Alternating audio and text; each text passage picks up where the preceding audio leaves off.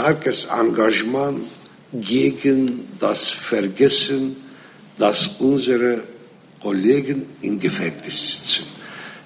Äh, sehr, also hier kann ich mal diese provokative Beispiel jetzt nennen. Sie können sich vorstellen, dass Martin Schulz im Gefängnis sitzt. Das ist genauso, dass Demirtas im Gefängnis sitzt.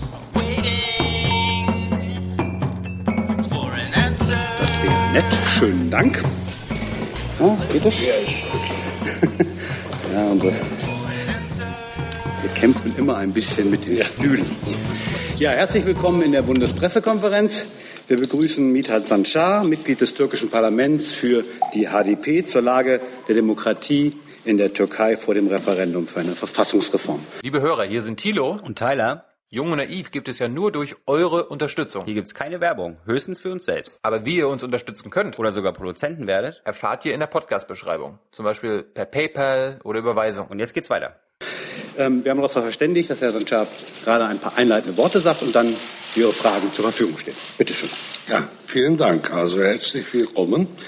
Ich bin im Namen der äh, HDP, also unserer Partei hier, und äh, wir haben ein, ein offizielles Programm gehabt. Äh, mit einer Delegation bin ich zusammengekommen. Wir haben auch Besuche gemacht wir haben Kanzleramt besucht. Wir äh, haben auch an äh, die Tagung von äh, SPD, diese Progressive Alliance, teilgenommen. Ein Kollege von uns hat da auch eine Rede gehalten. Wir sind auch ein Teil dieser Alliance, äh, Progressive Alliance. Äh, und daneben also haben wir auch mit anderen Parteien Gespräche geführt. Äh, ich selber habe auch äh, Frau Kipping und Herr Özdemir getroffen. Wir haben sehr gute Gespräche geführt, aber mein Kollege, der andere Abgeordnete, hat auch Martin Schulz und die anderen Spitzennamen von SPD getroffen. Also seit vier Tagen, drei Tagen waren wir hier, sind wir hier und haben wir gute Kontakte, Beziehungen und Gespräche äh, erlebt. Äh, das war für uns sehr äh, ergiebig, produktiv, aber nicht nur das offizielle Programm haben wir hier geführt, sondern auch mit der Presse haben wir gute Gespräche auch erlebt, gemacht, zum Beispiel mit die Zeit, also mit der Zeitung Die Zeit, mit äh, Taz, mit Bildzeitung und auch äh, ARD, Tagesschau und andere auch Medien. Äh, eigentlich äh, machen wir solche offizielle Auslandsprogramme äh, meistens äh, mit unseren Vorsitzenden. Wir haben zwei Vorsitzende. Bei uns gilt Co-Präsidentensystem auf alle Ebenen. Äh, aber äh, zum Beispiel hier sollte äh, Selahattin Demirtas zum Beispiel sitzen, äh, aber leider äh, kann er nicht, weil er im Gefängnis sitzt. Äh, und das ist schon, ich glaube, eine äh, sehr starke Zusammenfassung äh, des Bildes äh, der Demokratie in der Türkei. Aber ich darf äh, Sie alle hier im Namen von Selahattin Demirtas ganz herzlich begrüßen. Ich will kein Statement halten, also einfach äh, die Fragen hören möchte ich und ich bin gespannt auf Ihre Fragen natürlich. Vielen Dank. Dann hat der Busemann die erste Frage. Das ist vier. Busemann von der Nachrichtenagentur Reuters. Äh, Herr Sancha, vielleicht äh, könnten Sie mal eine allgemeine Einschätzung abgeben. Was bedeutet die Verfassungsreform? Wie sehen Sie, die Türkei sollte die Verfassungsreform erfolgreich sein? Und wenn ich eine zweite Frage anschließen darf, ähm, gestern wurde in den Niederlanden gewählt. Äh, hat das irgendeinen Einfluss vor dem Hintergrund der Auseinandersetzung zwischen der Türkei und den Niederlanden? Hat das irgendeinen Einfluss auf diesen äh, Verfassungsreformprozess in der Türkei? Vielen Dank. Äh, also die Verfassungsänderung bedeutet eigentlich Einführung eines autokratischen Ordnung in der Türkei.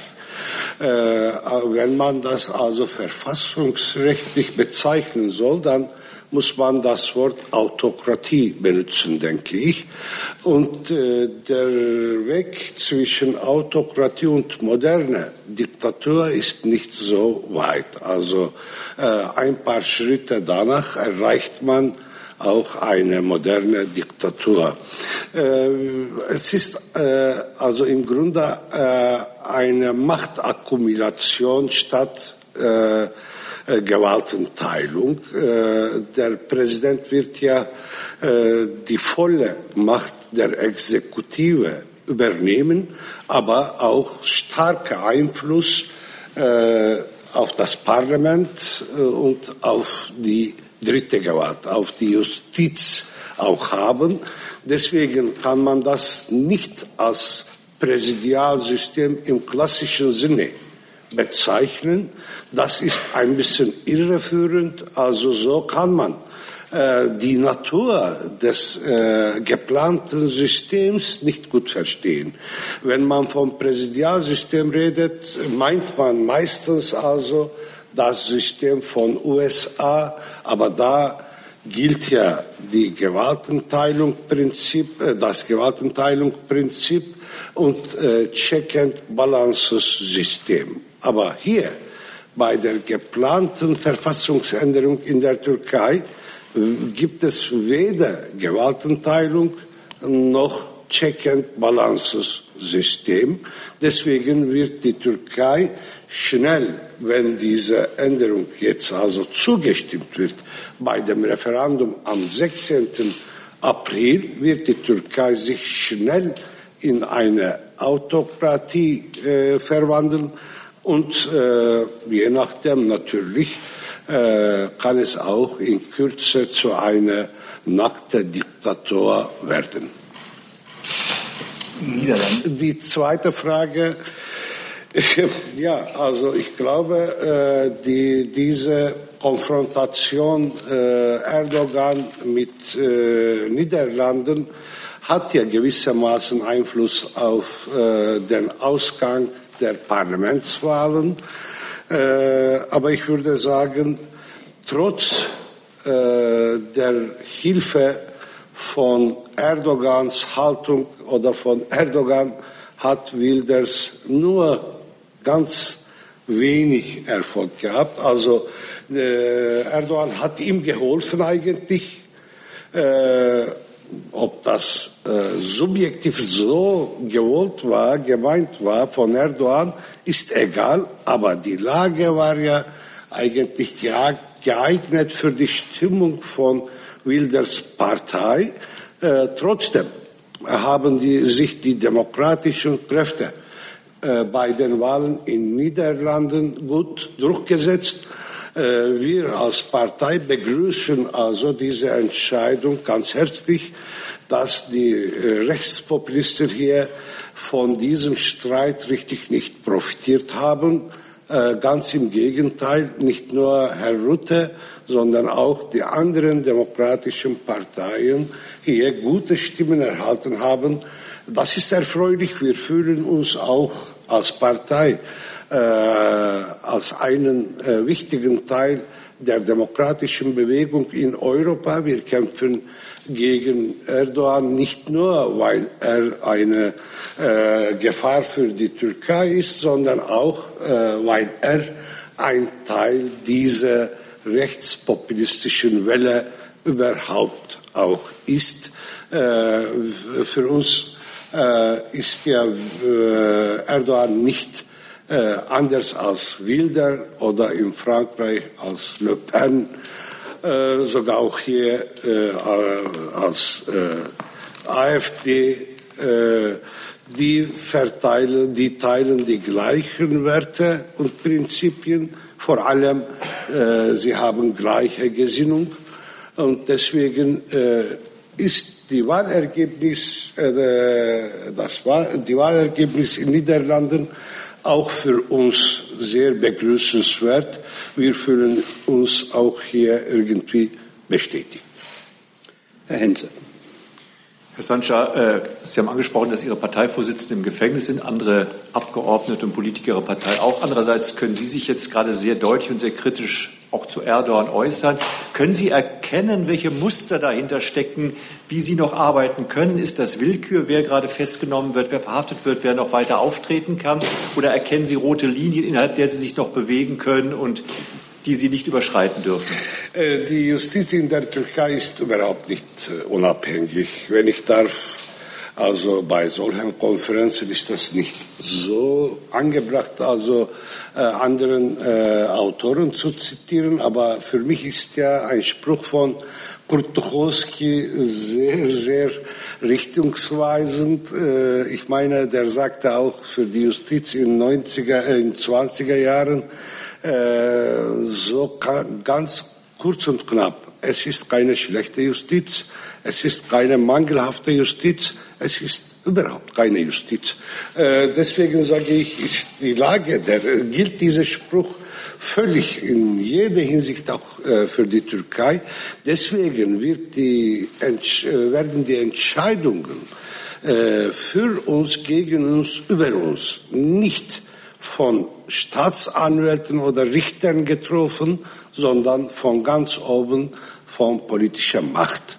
Äh, natürlich können wir auch nicht äh, präzise erkennen, welche Maßstäbe hier angewendet werden von Erdogan und seine, äh, seine Regierung, äh, seine Macht. Das können wir nicht wissen. Aber wir wissen, dass die Aufhebung unserer Immunität auch ein Teil der Erpressungspolitik von Erdogan ist. Äh, zunächst sind äh, zehn Kollegen von uns äh, in Polizeigewahrsam genommen vor äh, äh, vier Monaten, also viereinhalb Monaten, am, genau am 4. November. Äh, und danach sind zwei freigelassen, aber in Kürze sofort wieder festgenommen. Also, er will uns lahmlegen, äh, dass wir immer wieder Angst haben, unseren Politik, politischen Kampf nicht zu führen, aber das erschreckt uns nicht. Also wir machen es weiter, weil wir wissen, die Türkei kann nur durch, die, mm, also, äh, durch einen starken äh, demokratischen Kampf erst von diesem fatale äh, Vorgang auch gerettet werden. Deswegen, äh, also ich äh, schäme mich, das als Mut zu nennen. Nein, wir machen einfach unsere Arbeit. Deswegen, äh, ich vermeide das Wort Mut in diesem Zusammenhang. Äh, nicht nur die Abgeordneten, also jetzt sitzen 13 Abgeordnete im Gefängnis, darunter zwei Vorsitzenden, aber man muss auch äh, unterstreichen, äh, offiziell ist ja Frau Yüksek da, die Vorsitzende, Co-Vorsitzende, äh, nicht mehr Abgeordnete, weil ihr das Mandat entnommen wurde.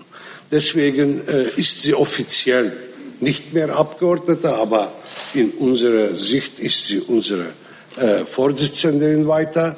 Äh, nicht nur die Abgeordneten, aber noch äh, mehrere, äh, ich glaube so ungefähr 1500 Parteifunktionäre in Bezirken sitzen im Gefängnis. Äh, die Leiter der Bezirke meistens sind in Gefängnissen. Und äh, das ist ein totales Programm, Repressionsprogramm von Erdogan gegen uns. Und wir sind auch nicht privilegiert äh, in diesem Zusammenhang im Vergleich mit unseren anderen Mitarbeitern und Kollegen. Herr Jung. Herr Schatschak, können Sie einfach mal ähm, die politischen Ziele Ihrer Partei uns aufzeigen? Das, äh, ich glaube, das haben immer noch viele Deutsche nicht so wirklich auf dem Schirm, was die HDP eigentlich will. Was haben Sie für eine Vorstellung, was die Türkei werden soll, wenn es jetzt Erdogan und so weiter nicht gäbe? Ja, Vielen Dank für diese gute Frage. Äh, die HDP ist ja sozusagen eine Dachpartei.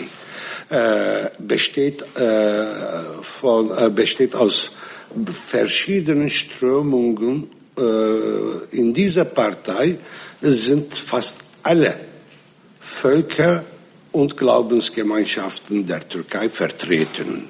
Wir sind ja für den Frieden, für, einen, für ein, ein friedliches Leben der Völker in Gleichheit und Freiheit in der Türkei.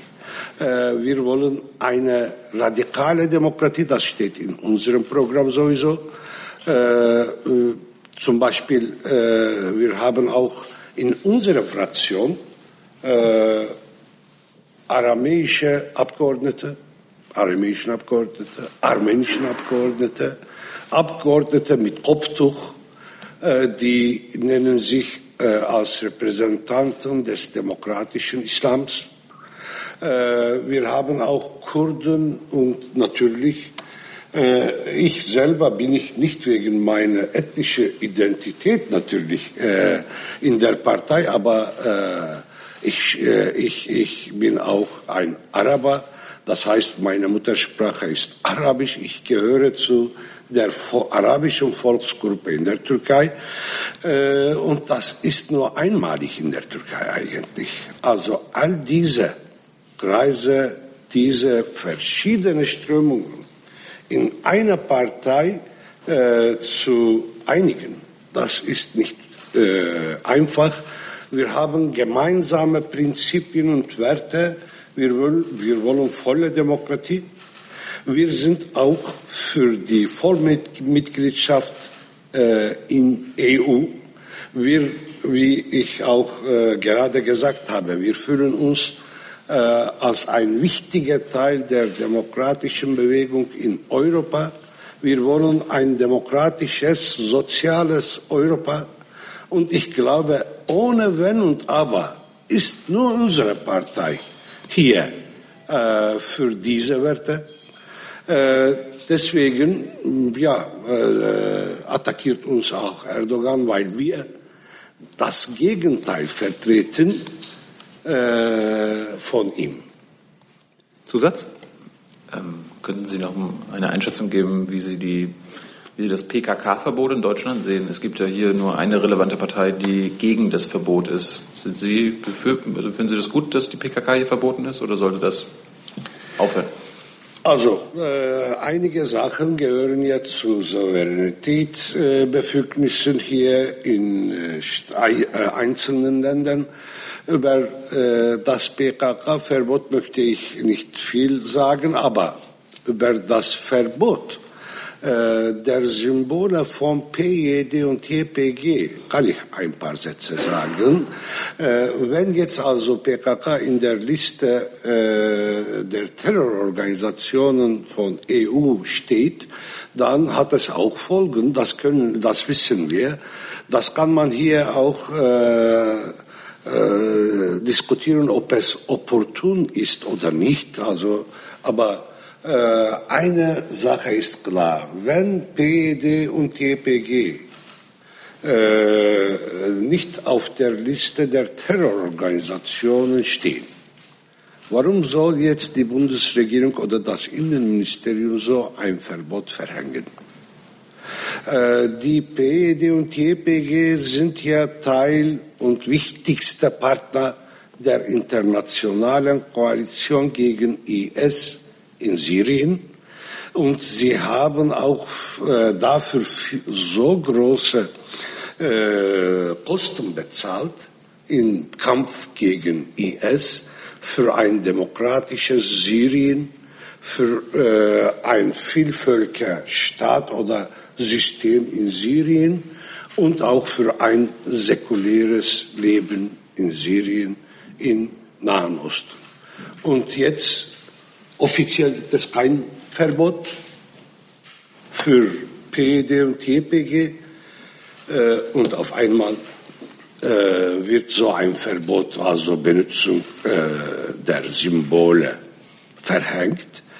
Das kann man nur als konjunkturelle Zugeständnis an Erdogan bezeichnen, denke ich. Hier hat die Bundesregierung oder das Innenministerium oder hat versucht, so irgendwie Erdogan zu beruhigen. Und wir sagen, also die Prinzipien dürfen für solche Zugeständnisse nicht geopfert werden. Das hat ja die Bundesregierung und mehrere europäische Länder, Staaten, also das haben sie auch in den letzten Monaten, Jahren oft gemacht, immer wieder sehr großzügig äh, gegenüber Erdogan äh, und äh, auch äh, oft Zugeständnisse, ihm Zugeständnisse gemacht. Äh, das hat aber nicht genützt, wie man sich, das haben wir auch immer wieder betont. Also für uns sind die Prinzipien, die Grundwerte sehr wichtig und die dürfen nicht den Verhandlungen über nationale Interessen oder kurzfristige Erfolge geopfert werden. Äh, und das äh, Deal über äh, die Flüchtlinge kann man auch in diesem Rahmen erwähnen. Ist das schon in Ordnung? Danke. Herr Remme. Ich habe eine Frage. Sie haben ja in den letzten Tagen, in denen Sie in Deutschland waren, erlebt, wie in Westeuropa auf völlig unterschiedliche Art und Weise mit dem Verlangen der türkischen Regierung und der AKP umgegangen wird, Wahlkampf zu machen für das Referendum. Mich würde interessieren, welche Linie Sie für die richtige halten. Wie geht man um mit diesen Wünschen? Ganz konkret, sollte ein Erdogan hier sprechen dürfen oder nicht? Und dann würde mich zum Schluss noch Ihr Blick auf den Fall Dennis Yücel interessieren. Yücel, okay. Äh, Dankeschön. Also vor zehn Tagen war ich hier in Deutschland und habe auch der Presse gesagt, wir sind prinzipiell gegen die Verbote sowohl in der Türkei als auch in Deutschland. Äh, deswegen finden wir prinzipiell die Verbote nicht in Ordnung, auch praktisch nicht produktiv. Äh, und wir haben auch gesagt, äh, Erdogan will ja hier eine Konfrontation. Er braucht so eine Konfrontation für seine Kampagne für das Referendum. Man darf ihn nicht in die Hände spielen. Also entschieden bei der Werte, bei den Werten, aber cool bei der, Auseinander, bei dem Aus, bei der Auseinandersetzung. Äh, das war vor zehn Tagen. Aber es ist nicht so gelaufen, leider. Und äh, die Lage hat sich eskaliert. Und äh, jetzt haben wir das Feld leider verlassen, das wir am Anfang hatten. Also auf diesem Feld war es noch möglich, äh, die Sache äh, über die Prinzipien zu diskutieren. Und ich wollte nicht, dass es auch äh, äh, zu einem Streit zwischen den Regierungen kommt, aber es ist gekommen.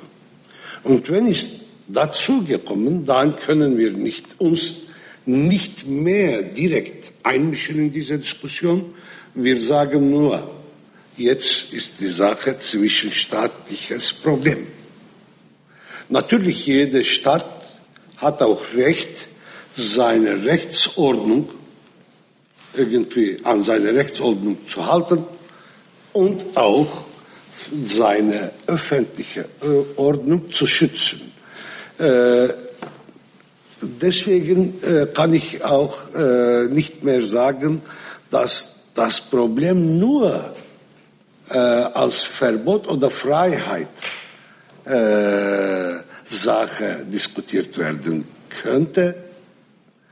Wir haben leider das Feld verlassen, aber trotzdem würde ich sagen, äh, cool sein, besonnen sein, ist immer gut. Äh, das wird bedeuten, also die Diskussion nicht auf der Ebene vom Diskurs von Erdogan zu führen. Äh, aber das bedeutet nicht, dass die europäischen Staaten, die betroffen sind, irgendwie nicht reagieren. Das kann ich nicht äh, empfehlen. Also Äh, ich finde, äh, dass, äh, dass ich äh, so ein Recht nicht habe, äh, zu sagen, also egal, wenn er auch ganz schlimm schimpft, müssen auch Sie schweigen. Nein. aber die Art des Vorgehens muss, muss hier die Öffentlichkeit und die Entscheidungsträger bestimmen. Vor allem äh, äh, empfehlen wir, dass diese Diskussion wieder äh, auf eine Ebene geführt wird, auf einem Ebene geführt wird, indem man äh, diese Konfrontationspolitik von Erdogan mit europäischen Staaten zu einer Konfrontations zu einer Konfrontationsmöglichkeit äh, mit dem eigenen Bild von Erdogan zu machen. Also man muss versuchen, Erdogan mit äh, sich selber konfrontieren zu lassen. Das Bild zeigen immer wieder, dass die anderen Parteien, vor allem HDP, äh, unter Druck gesetzt wird. In der Türkei wird ja keine faire Kampagne geführt. Eigentlich äh, äh, kann man ja auch kaum Kampagne führen. Pressefreiheit gibt es nicht, äh, Meinungsfreiheit sowieso nicht. Äh, tausende Vereine sind in Ausnahmezustand, also seit acht Monaten äh, geschlossen. Äh, ja, Versammlungen werden ja ständig verboten. Heute Morgen habe ich ja auch von unseren Kollegen äh, von Ankara äh, erfahren, dass mehrere, äh, wir schätzen, wir können auch die Zahl nicht schätzen, mehrere Parteifunktionäre wieder im Polizeigewahrsam genommen sind. Also in der Türkei wird keine Kampagne, faire Kampagne geführt von anderen oppositionellen Parteien, vor allem von uns äh, in der Türkei gibt es keine äh, funktionierende Demokratie, keine funktionierende Freiheitsordnung. Das Bild muss immer wieder auch in die Öffentlichkeit gebracht werden. Und diese Konfrontation wird bedeuten, dass der Streit jetzt nicht zwischen Staaten ist, sondern zwischen Werten zwischen Demokraten und Nichtdemokraten. Sonst kann die Diskussion leicht äh, abgelenkt werden. Hier werden auch einige Kreise diese Diskussion als Anlass äh, für, ihren, äh, für ihre rechtspopulistischen, rechtsradikalen Argumente ausnutzen. Und das wollen wir nicht. Dann Yücel. Hm? Vielleicht die Antwort zu Yücel. Ach, Yücel, pardon. Na, nicht nur Yücel, auch die konkrete Frage, sollte Erdogan kommen oder nicht? Das soll die Bundesregierung entscheiden. Okay. Und die, nicht die Bundesregierung, nicht nur die Bundesregierung, auch die deutsche Öffentlichkeit. Äh, zu Denis Yücel. Äh, ja, das habe ich oft gesagt. Denis Yücels Verhaftung ist eine Geiselnahme. Äh, von Anfang an. Hier äh, sagen die äh, Regierungsvertreter immer wieder, dass es ein äh, Akt der Justiz ist, aber wie gesagt, also in der Türkei gibt es keine Unabhängigkeit der Justiz, es gibt keine neutrale Justiz mehr, nur in den letzten acht Monaten sind 4000 Richter und Rechts, äh, Staatsanwälte per Dekret entlassen worden. Und die Regierung unter dem Ausnahmezustand hat das Recht, also jede Zeit, jede Angestellte, einschließlich Richter und Staatsanwälte, zu entlassen, ohne Verhörungsverfahren, Anhörungsverfahren ohne Verteidigungsrechte und sogar ohne Begründung.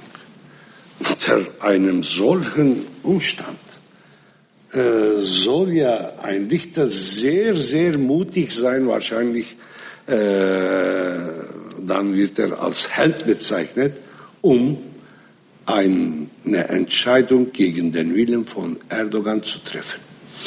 Äh, das ist ganz simple äh, Beschreibung. Jeder Richter kann ohne Anhörung, ohne Verteidigung ohne Begründung entlassen werden. Und diese Dekrete können auch gerichtlich nicht überprüft werden. Deswegen äh, ist ja äh, die Behauptung, dass die Justiz entscheidet hier über den Fall Deniz Yücel, auch über den äh, Fall unserer Abgeordneten, das ist ein schlechter Witz.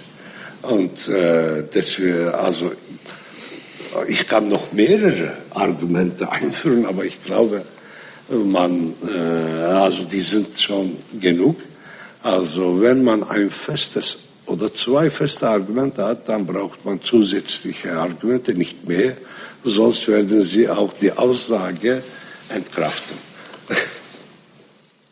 Herr Kollege. Nee, hinter, Herr Ernst, hinter Ihnen. Sie sind noch nicht dran. Sorry. Äh, Thorsten Mandalka vom Rundfunk Berlin-Brandenburg. Herr Sanchar, viele Beobachter gehen davon aus, dass das Referendum eine Art Endspiel sein würde. Äh, denken Sie auch, dass äh, die Ära Erdogan, wenn er verlieren sollte, sich dem Ende entgegenneigen würde? Und welche Aussichten gibt es überhaupt, dass er verlieren kann? Also ich spreche, äh, spiele auf, die, auf den Verdacht an, dass massive Wahlfälschungen stattfinden könnten. Danke. Äh, also das ist ja ein bisschen zu übertrieben, dass es ein Endspiel wird. Nein, so sehen wir äh, die, das Referendum nicht. Äh, es ist ein wichtiger Wendepunkt, ohne Zweifel. Äh, ja oder nein, wird ja auch für die weiteren Entwicklungen sehr, sehr wichtig sein. Aber Endspiel, ah, das würde ich nicht sagen. Äh, also, wenn äh, im Ergebnis äh, ein Ja vorkommt, das wird ja bedeuten natürlich, dass Erdogan jetzt die faktische Situation, Machtakkumulation, konstitutionalisiert, äh, konstitu konstitutionalisieren werde. Äh, aber Erdogan ist hier bei diesem Vorhaben nicht alleine. Er äh, macht all diese Änderungen und Kampagnen mit äh, anderen Kräften, zum Beispiel mit ultranationalistischer Partei MHP, mit äh, alten äh, Vertretern des tiefen Staates, also ich, wir nennen diese Allianz als eine sehr unheilige Allianz äh, und sie sind nicht in jeder Sache einig. Äh, ich glaube, erstens, nach einem Jahr, eventuellen Jahr, äh, wird diese Koalition so einfach nicht weitergehen. Inner, äh, der, innerhalb der Koalition werden auch äh, irgendwie Konflikte entstehen. Aber zweitens, die türkische Gesellschaft, die Gesellschaft in der Türkei ist sehr stark gespalten jetzt. Äh, und äh, auch der Ausgang des Referendums wird das äh, äh, gar nicht ändern, sogar zementieren die äh, gespalten sein, das gespalten sein, die Spaltung der Gesellschaft. Die Gesellschaft ist sehr stark polarisiert. So gespaltene Gesellschaften können einfach nicht einfach regiert werden. Dann werden wir, ich glaube, eine regierbar, äh, eine Krise mit der äh, Regieren, mit dem Regieren. Das Land kann auf dieser Basis nicht einfach regiert werden. Also das wird kein Ende sein, ein Jahr wird kein Ende sein, sondern ein Anfang eines neuen Kampfes der verschiedenen Kraft, Kräfte in der Türkei. Ein Nein natürlich wird nicht auch, äh, kein Ende auch nicht von Erdogan sein, aber Anfang vom Ende. Auf jeden Fall. Ein Nein wird bedeuten Anfang von Ende äh, der Erdogans Herrschaft. Und das wird ja nicht sofort äh, so aussehen. Sehr wahrscheinlich werden wir ein paar Monate eine Turbulenz erleben nach einem Nein. Aber diese Turbulenz wird nicht ins Chaos, in die Richtung von Chaos äh, gehen, sondern in die Richtung der Normalität. Äh, was die Türkei dringend braucht, ist ja keine Demokratisierung eigentlich, ist vor allem Normalität. Und äh, ein Jahr wird äh, bestimmt äh, einen wichtigen Weg finden für die Normalisierung des, Land, des Landes. Und dann werden sich die Kräfte neu konstellieren, also eine neue Konstellation. Und äh, da habe ich auch eigentlich gute Gefühle danach, was danach passiert wird. Wahlfälschung? Wahlfälschung. Ähm, also der, Referend, das, der Referendumprozess ist ja überhaupt nicht demokratisch und nicht fair. Also von einem fairen äh, Verlauf äh, der Kampagnen äh, ist überhaupt nicht zu sprechen. Ich habe gerade auch äh, das Bild äh, für Pressefreiheit und andere Freiheiten kurz geschildert. Äh, unter diesen Umständen ist es nicht einfach, dass die Oppositionelle für ein Nein werben. Zum Beispiel, wir stehen ja unter dem so massiven Druck und äh, damit äh, bezweckt Erdogan zwei Vorteile zu äh, erreichen. Einmal, er benutzt die HDP als Sündenbock, damit er die nationalistischen Gefühle schürt und so die nationalistischen Stimmen für sich gewinnt. Zweitens, er unterdrückt uns, damit wir keine Kampagne führen und so die Nein-Stimmen auch äh, also, äh, senken lassen. Äh, in kurdischen Städten herrscht mehr als Ausnahmezustand. Eigentlich das Bild erinnert an Kriegszustand. Ich war kurz äh, bevor ich hierher kam auch in Nusaybin, das ist meine Heimatstadt, in Cizre, in Mardin, in Schirnak. Überall sind nur Sondereinheiten. Überall haben uns Panzer begleitet. Überall haben die Polizisten unsere Versammlungen äh, äh, aufgenommen mit Kamera. Äh, und natürlich äh, auch in Kurdenstädten äh, ist es auch sehr schwierig, dass wir auch offizielle Wahlbeobachter, also von unserer Partei zu stellen. Heute sind einige schon festgenommen. Also ständig werden auch diejenigen, die im Namen unserer Partei für die Beobachtung der Wahl äh, ernannt werden, sofort festgenommen. Trotzdem, also wir äh, führen weiter den Kampf. Ein Nein wird ja hochlegitim sein. Ein Nein, ein Ja wird überall, also äh, die Legitimität von, von einem Ja wird ständig, auch nach Jahren, immer wieder diskutiert. Herr Buchwald. Herr Sanja, wir haben ja viel diskutiert über die äh, Wahlkampfveranstaltungen von AKP-Politikern. Hat denn Ihre Partei auch Wahlkampfveranstaltungen angeboten hier in Deutschland? Und welche Reaktionen haben Sie bekommen aus der ähm, deutsch-türkischen Gemeinschaft? Äh, zunächst, also ich habe äh, etwas vergessen. Ich will ja auf diesem Anlass auch äh, die hinzufügen. Eigentlich nach unserem Wahlgesetz dürfen die Parteien keine Wahlkampagne im Ausland führen. Das ist sehr klar.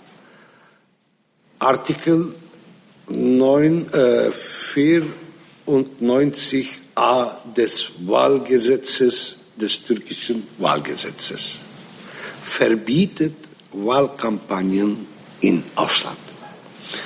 Äh, zweitens, es ist streng verboten nach diesem Gesetz, Auslandsvertretungen der Türkei für Wahlkampagnen zu benutzen. Das ist sowohl, also es ist gesetzlich verboten.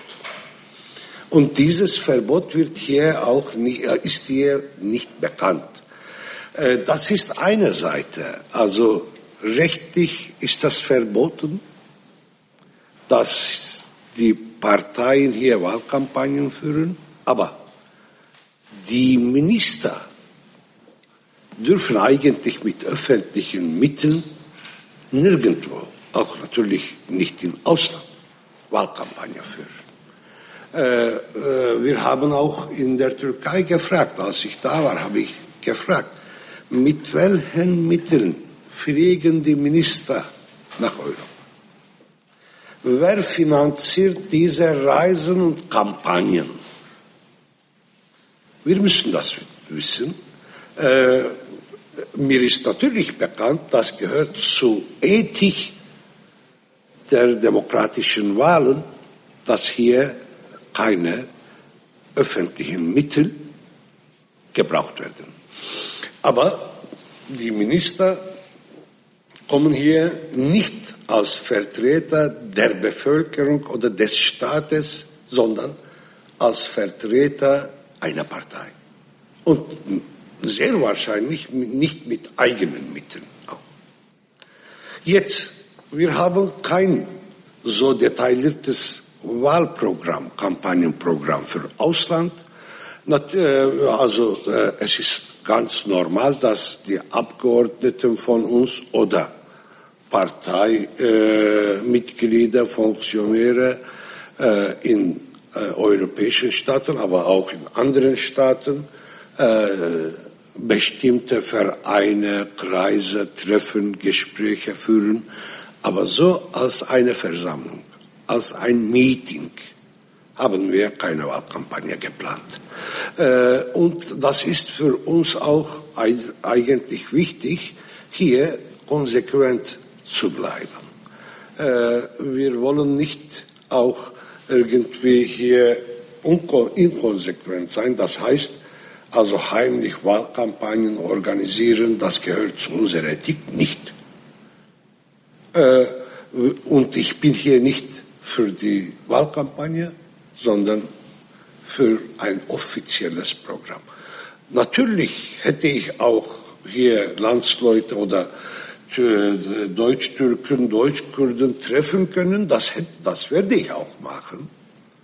Aber nicht als Kundgebung, nicht als Meeting oder sowas. Nur als ganz normale Arbeit, politische äh, sogar menschliche Beziehung. Herr Kollege. Okay, äh, Fabian Lamberg vom Neuen Deutschland. Da mir praktisch alle Fragen geklaut wurden, bleibt mir nur noch eine. Und zwar, wissen Sie, ob in DITIB-Moscheen in Deutschland Werbung für ein Avid, also für ein Jahr gemacht wird? Sind Ihnen da Geschichten bekannt? Ist ja nun klar, dass DITIB, die Religionsbehörde, halt äh, ja, ein Instrument der Regierung Erdogan ist. Ja. mhm. äh, also konkrete Materialien habe ich in der Hand nicht. Äh, natürlich, äh, äh hier hat man äh, einen berechtigten Verdacht, würde ich sagen, weil äh, auch äh, ja, immer wieder diskutiert wurde, dass DITIB-Moscheen auch eine politische Arbeit für die AKP führen. Aber ich kann Ihnen jetzt keinen, keine konkreten Beweise vorführen. Und deswegen äh, so abstrakte allgemeine Anschuldigungen finde ich nicht in Ordnung. Wenn Belege vorliegen, dann ist das ein Thema, ein wichtiges Thema äh, dieser Diskussion.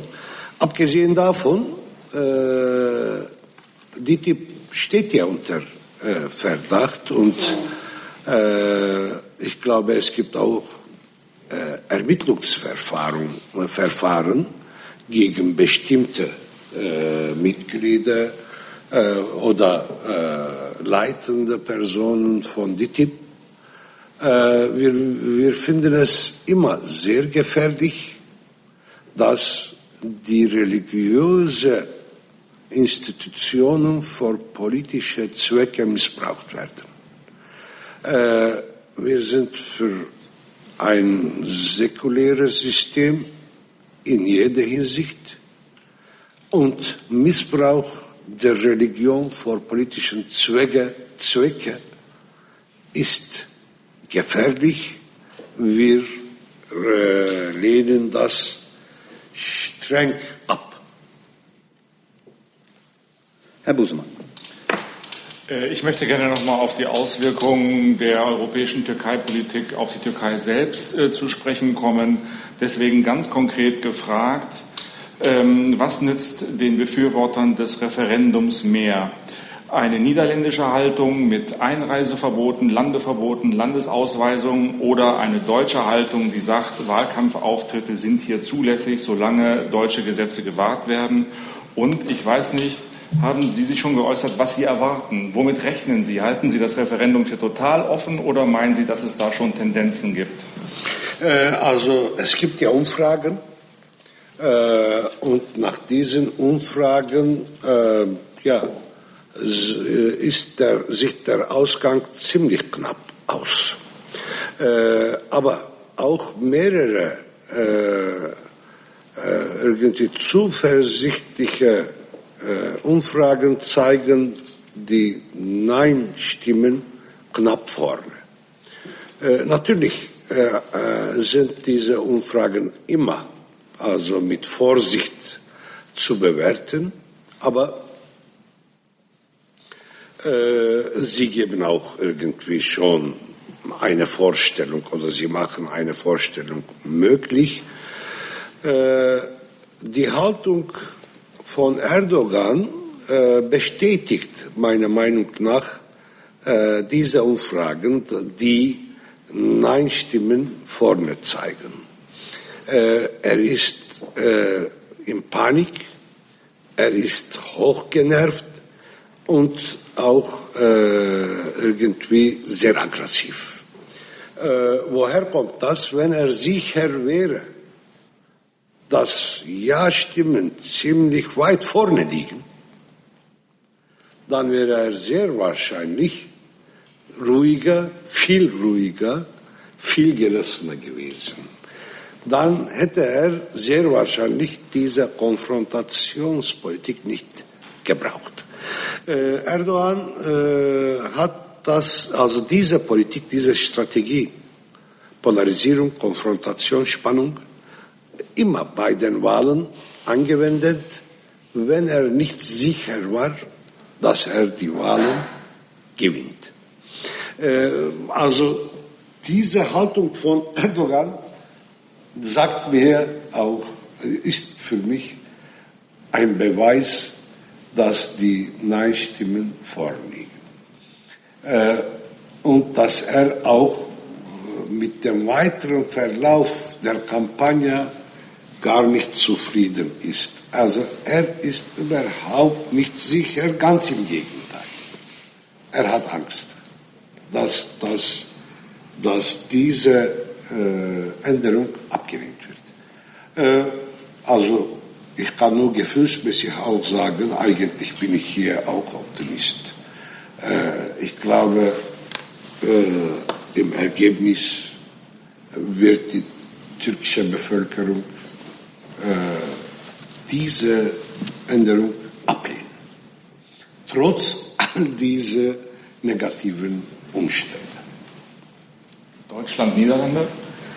Äh, können Sie noch kurz wieder noch mal kurz wiederholen die zweite? Was nützt den Befürwortern des Referendums mehr? Eine harte Haltung wie in den Niederlanden mit Landeverboten und Ausweisungen von äh, Ministerinnen oder eine deutsche Haltung, die da sagt, äh, wir lassen Wahlkampfauftritte von türkischen Regierungsmitgliedern. Ja, Habe ich verstanden.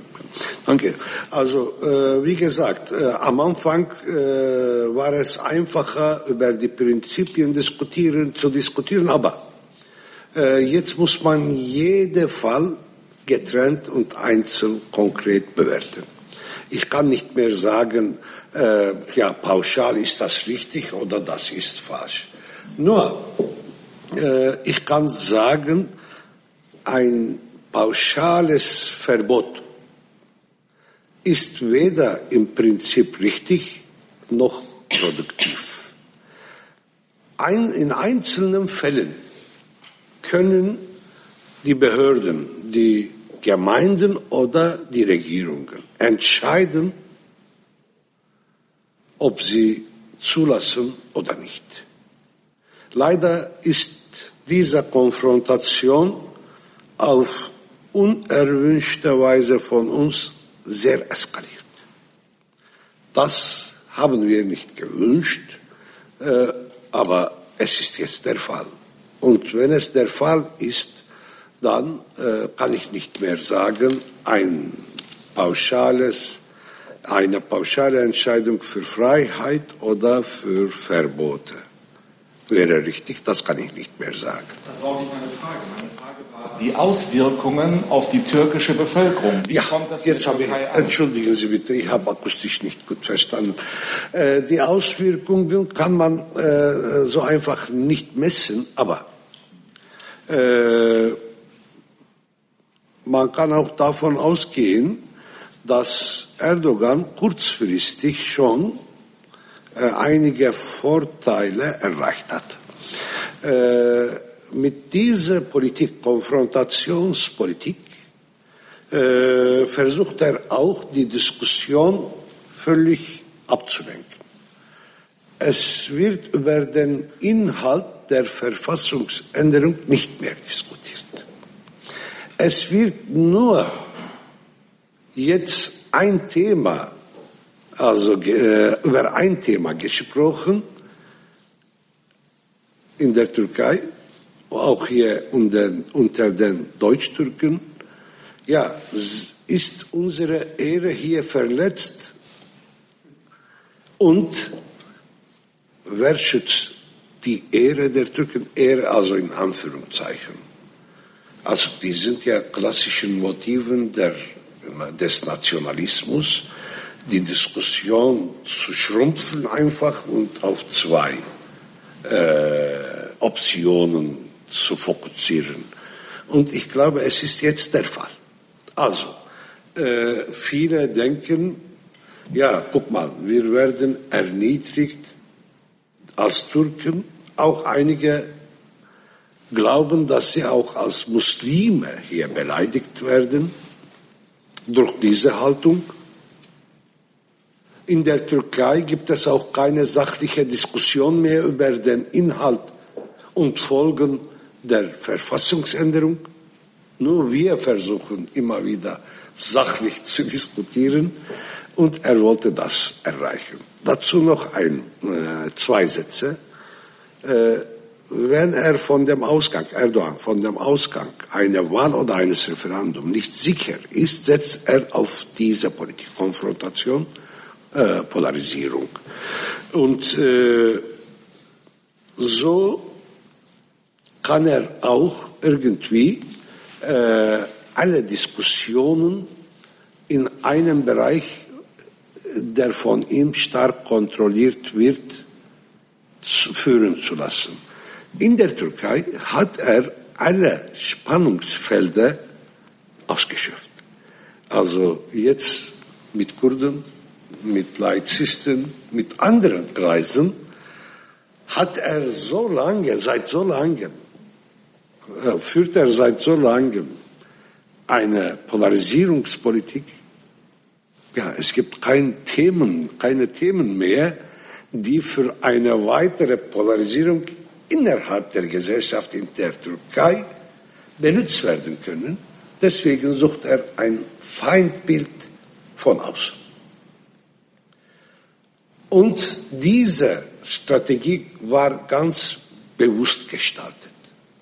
Ein Feindbild, ein starkes Feindbild äh, für seine Kampagne. Äh, und er hat es hier zunächst in Holland gefunden. Er hat versucht, über Deutschland das zu schaffen, weil Deutschland ist noch äh, wichtiger ist. Hier hat es nicht geklappt. Ich fand die Haltung von der Bundesregierung in Ordnung, dass sie nicht auf der Ebene von dem Diskurs von Erdogan reagiert haben. Also, und dann hat er anderswo gesucht. Da die Wahlen in Holland sehr nah waren, war die Lage in Holland auch dafür viel geeigneter. Aber sehr wahrscheinlich wird er weiter versuchen, mit anderen Ländern auch eine Eskalation zu schaffen. Herr Henze.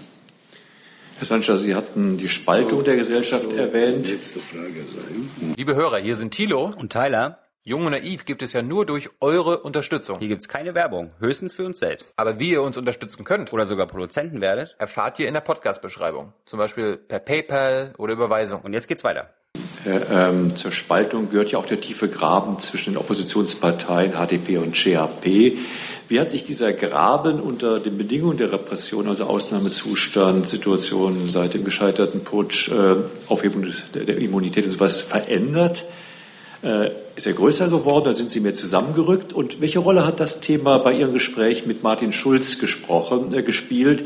Gibt es etwa eine Erwartung oder einen Wunsch, dass äh, zum Beispiel die SPD dazwischen den Parteien versucht, doch etwas zu vermitteln? Also äh, ich fange mit der letzten Teil, mit dem letzten Teil. Wir haben äh, äh, persönlich zu Martin, äh, zu Herrn Schulz auch Kontakt, äh, äh, als er auch Präsident der, des EU-Parlaments war. Selahattin Demirtas, ich war auch zweimal dabei, hat ihn oft getroffen. Wir haben äh, guten Kontakt äh, gehabt und auch immer ergiebige Gespräche geführt. Äh, auch wir teilen gemeinsame Werte. Äh, einige gemeinsame Werte sind auch sehr stark zwischen uns. Deswegen ist ein, äh, ein Gespräch mit äh, Herrn Schulz also nicht so ein diplomatisches Gespräch. Das war gar nicht meine. Frage. Meine Frage war, ob Sie bestimmte Erwartungen an die SPD Wir haben, haben- möglicherweise diesen Graben, Ja, den das Sie wollte, ich, das wollte ich sagen. Deswegen sind unsere Erwartungen auch ihm sehr bekannt. Äh, wir, äh, was wir auch von äh, allen anderen Parteien hier in Deutschland erwarten, was wir von der deutschen demokratischen Öffentlichkeit erwarten, erwarten wir auch von der SPD. Also ein starkes Engagement gegen das Vergessen, dass unsere Kollegen im Gefängnis sitzen. Äh, also hier kann ich mal diese provokative Beispiel jetzt nennen. Sie können sich vorstellen, dass Martin Schulz im Gefängnis sitzt. Das ist genauso, dass Demirtas im Gefängnis sitzt. Äh, ich glaube, das ist nicht so ganz klar hier in der deutschen Öffentlichkeit. Dafür wollen wir mehr Engagement und äh, diese, das, die Gedächtnispolitik äh, und so weiter, die sind ja hier sehr stark etabliert. Und was das Vergessen bedeutet, äh, kann, ich glaube, am besten die deutsche demokratische Öffentlichkeit wissen. Und jetzt ist die Normalisierung der Verhaftung unserer Politiker äh, findet statt seit einigen Monaten. Dagegen erwarten wir natürlich von Herrn Schulz und anderen, allen anderen Parteien und demokratischen Kräften von Deutschland irgendwie sich dagegen äh, noch mehr zu setzen, neue Methoden zu entwickeln. Dann würde ich doch mal nachfragen. Mich interessiert besonders das Verhältnis zwischen GAP und HDP, weil natürlich ja. Erdogan davon profitiert, dass die Opposition so tief gespalten ist. Meine Frage war, ja. ob es eine besondere Erwartung an die SPD als Partnerpartei der GAP gibt, das hier zu vermitteln nein, also, und die Opposition äh, zusammenzubringen. Also wir versuchen das selber zu machen, aber ich habe das als anders benutzt, also Ihre Frage. Und jetzt habe ich besser verstanden. Ich sage, also wir brauchen keinen Vermittler zwischen uns und GAP. Äh, wir wollten mit JAP zusammenarbeiten in vielen Dingen, aber es hat nicht geklappt leider. Es liegt nicht an uns äh, und das möchte ich nicht so ausführlicher eingehen, darauf ausführlicher eingehen. Aber äh, wir haben auch vorgeschlagen, dass wir während des Referendums auch zus etwas zusammen machen.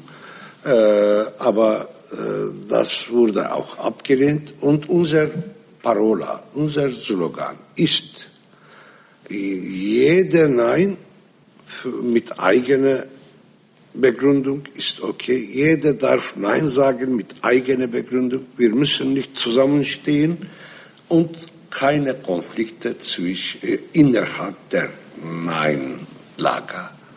Das ist unsere Parole, das haben wir öffentlich auch bekannt gegeben.